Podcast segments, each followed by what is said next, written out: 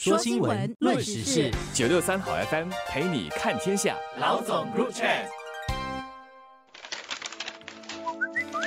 你好，我是罗文燕，华文媒体集团营运总编辑。你好，我是吴欣迪，联合早报总编辑。因为冠病确诊病例激增而被延后推行的五大简化安全管理措施，将从明天起开始生效。延后了大约三个星期推行的措施，主要是简化目前繁琐的各项安全管理措施。抗疫跨部门工作小组在上星期五的记者会上，也没有做出新的放宽措施宣布。但伴随着即将在明天落实的简化安全管理措施的是，体育活动人数可以增加了。从明天起，团体运动可以恢复到每次多达三十人参加。重要的条件是，参与者必须完成冠病疫苗接种，但不必在运动前强制检测。这意味着两年多来无法如常进行的足球、橄榄球等人数比较多的团体活动项目可以恢复了。虽然这两年受到限制的期间，国人有采取变通的做法。以不超过五人一组的形式继续进行这类体育活动，但小组形式踢足球、打橄榄球、排球和篮球也好，绝对不会比原本大组形式比赛或练习来得精彩好玩。而这些球队的队员也想必想念大组人一起训练和比赛的时光。在上星期五的记者会上，几个部长都一再的强调，这一次主要是简化而不是放宽防疫的安全条例，为的是不要传达一个错误的信息，让人们以为疫情已经过去了。但是在一系列防疫措施的调整当中，有一组措施呢是连部长也同意它是有限度的放宽的，那就是逐步的放宽对体育活动的限制，让更多的人可以参与团体体育活动。黄循才部长他在记者会上就解释说，恢复运动对整体健康的益处要远胜于病毒传播的风险，而且运动呢它是属于短暂的接触。传播的风险其实不高。那么，接受联合早报访问的这些专家，他们也同样指出，这个病毒的传播情况主要是取决于环境还有通风的条件。大组的体育活动如果是在户外进行，它的传播风险其实是很低的。不过要留意的是，参与者应该要避免在更衣室内摘下口罩做密切的接触。专家提醒的这一点倒是值得我们大家注意。传播的风险其实不是在运动的时候，而是在运动之后的群聚。那么，就是我们访问的业者，还有那些过去两年没有真正参加过，比方说十一人对十一人的这种足球活动的公众，大家都很高兴。毕竟三五个人一起训练还有对阵，比起跟十一个人对十一人的这种比赛，即使不是正式的比赛，感觉和体验还是非常不一样的。青少年和孩子们大多数都是喜欢群聚在一起玩游戏和进行体育活动，例如踢足球、打球等等。这类体育活动不仅对于锻炼孩子们的体能有帮助，参与这类大型的比赛和活动，更是培养孩子们人格、塑造他们的个性和价值观的好方式，包括教会他们怎么面对挫折、培养团队精神等等。而这两年来，受到疫情和安全管理措施的影响，青少年和孩子居家学习的时间大量增加了，跟其他同学同龄青少年接触的时间和机会也相应的大大减少了。这或多或少都影响了孩子们的身心发展，特别是那些习惯和喜欢与大组朋友们进行体育活动的青少年，这两年来心理上相信是相当郁闷的。对于校队的体育健将而言，放宽参与大型体育活动人数限制的消息来得正是时候，因为全国校际运动会将在三月学校假期后开展。全国校际运动会去年局部恢复，十二种非接触式的运动项目，如羽毛球、乒乓等，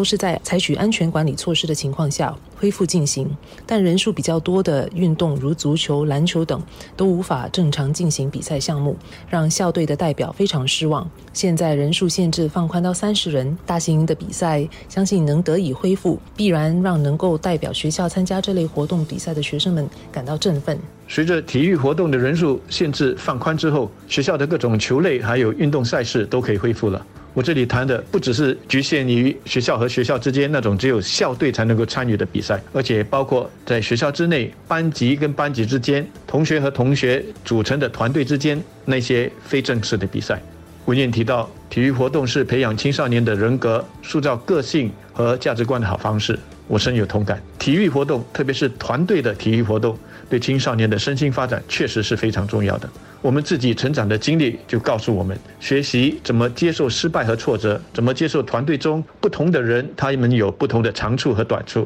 我们要怎么相互的担当，互相的扶持，甚至怎么互相的勉励，怎么去领导，怎么去服从，这些都是从团队运动的比赛之中。我们无形中学习到的人生技能。过去两年，在我们的青少年宝贵的成长过程中，这样的一种经历，在一定的程度上是被疫情所耽误了，而失去的其实就这么失去了，很难补偿回来。随着我们的疫情进入下一个阶段，体育活动的确是应该尽早恢复正常。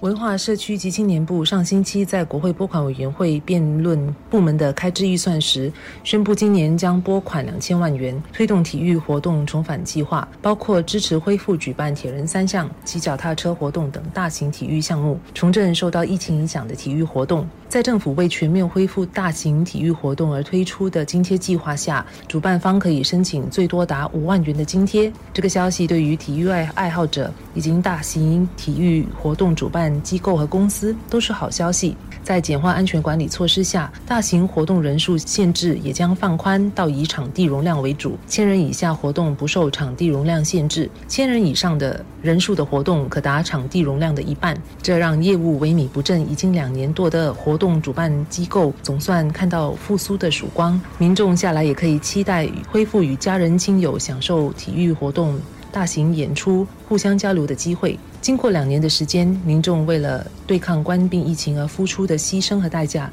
也总算看到了一些成果。在我求学的那一个年代，体育活动往往被视为是次要的。考试要到的时候，体育课它就暂停，让我们在课室里自修复习。这样的一种安排，传达的一个信息就是，体育活动它是可有可无的。但我们知道，运动它其实是我们健康生活重要的一部分，它并不是可有可无的。因为疫情的关系，一些运动的方式或许得调整，但是运动其实应该要持续，不能够间断。现在随着大型的体育活动逐渐恢复，希望人们过去经常运动的这种好习惯也可以恢复。联合早报星期天报道了本地的一项研究报告，他就发现说，我们相当一部分的孩童因为疫情而长时间停止了户外活动。一年之后，他们的身体质量指数，也就是 BMI，都有所增加。换句话说，他们超重了。这个研究主要是针对十岁以下的儿童，但我相信，对于成年人来说也是如此。以我身边的人来说，我的观察是一半一半。有一些看起来是要比疫情之前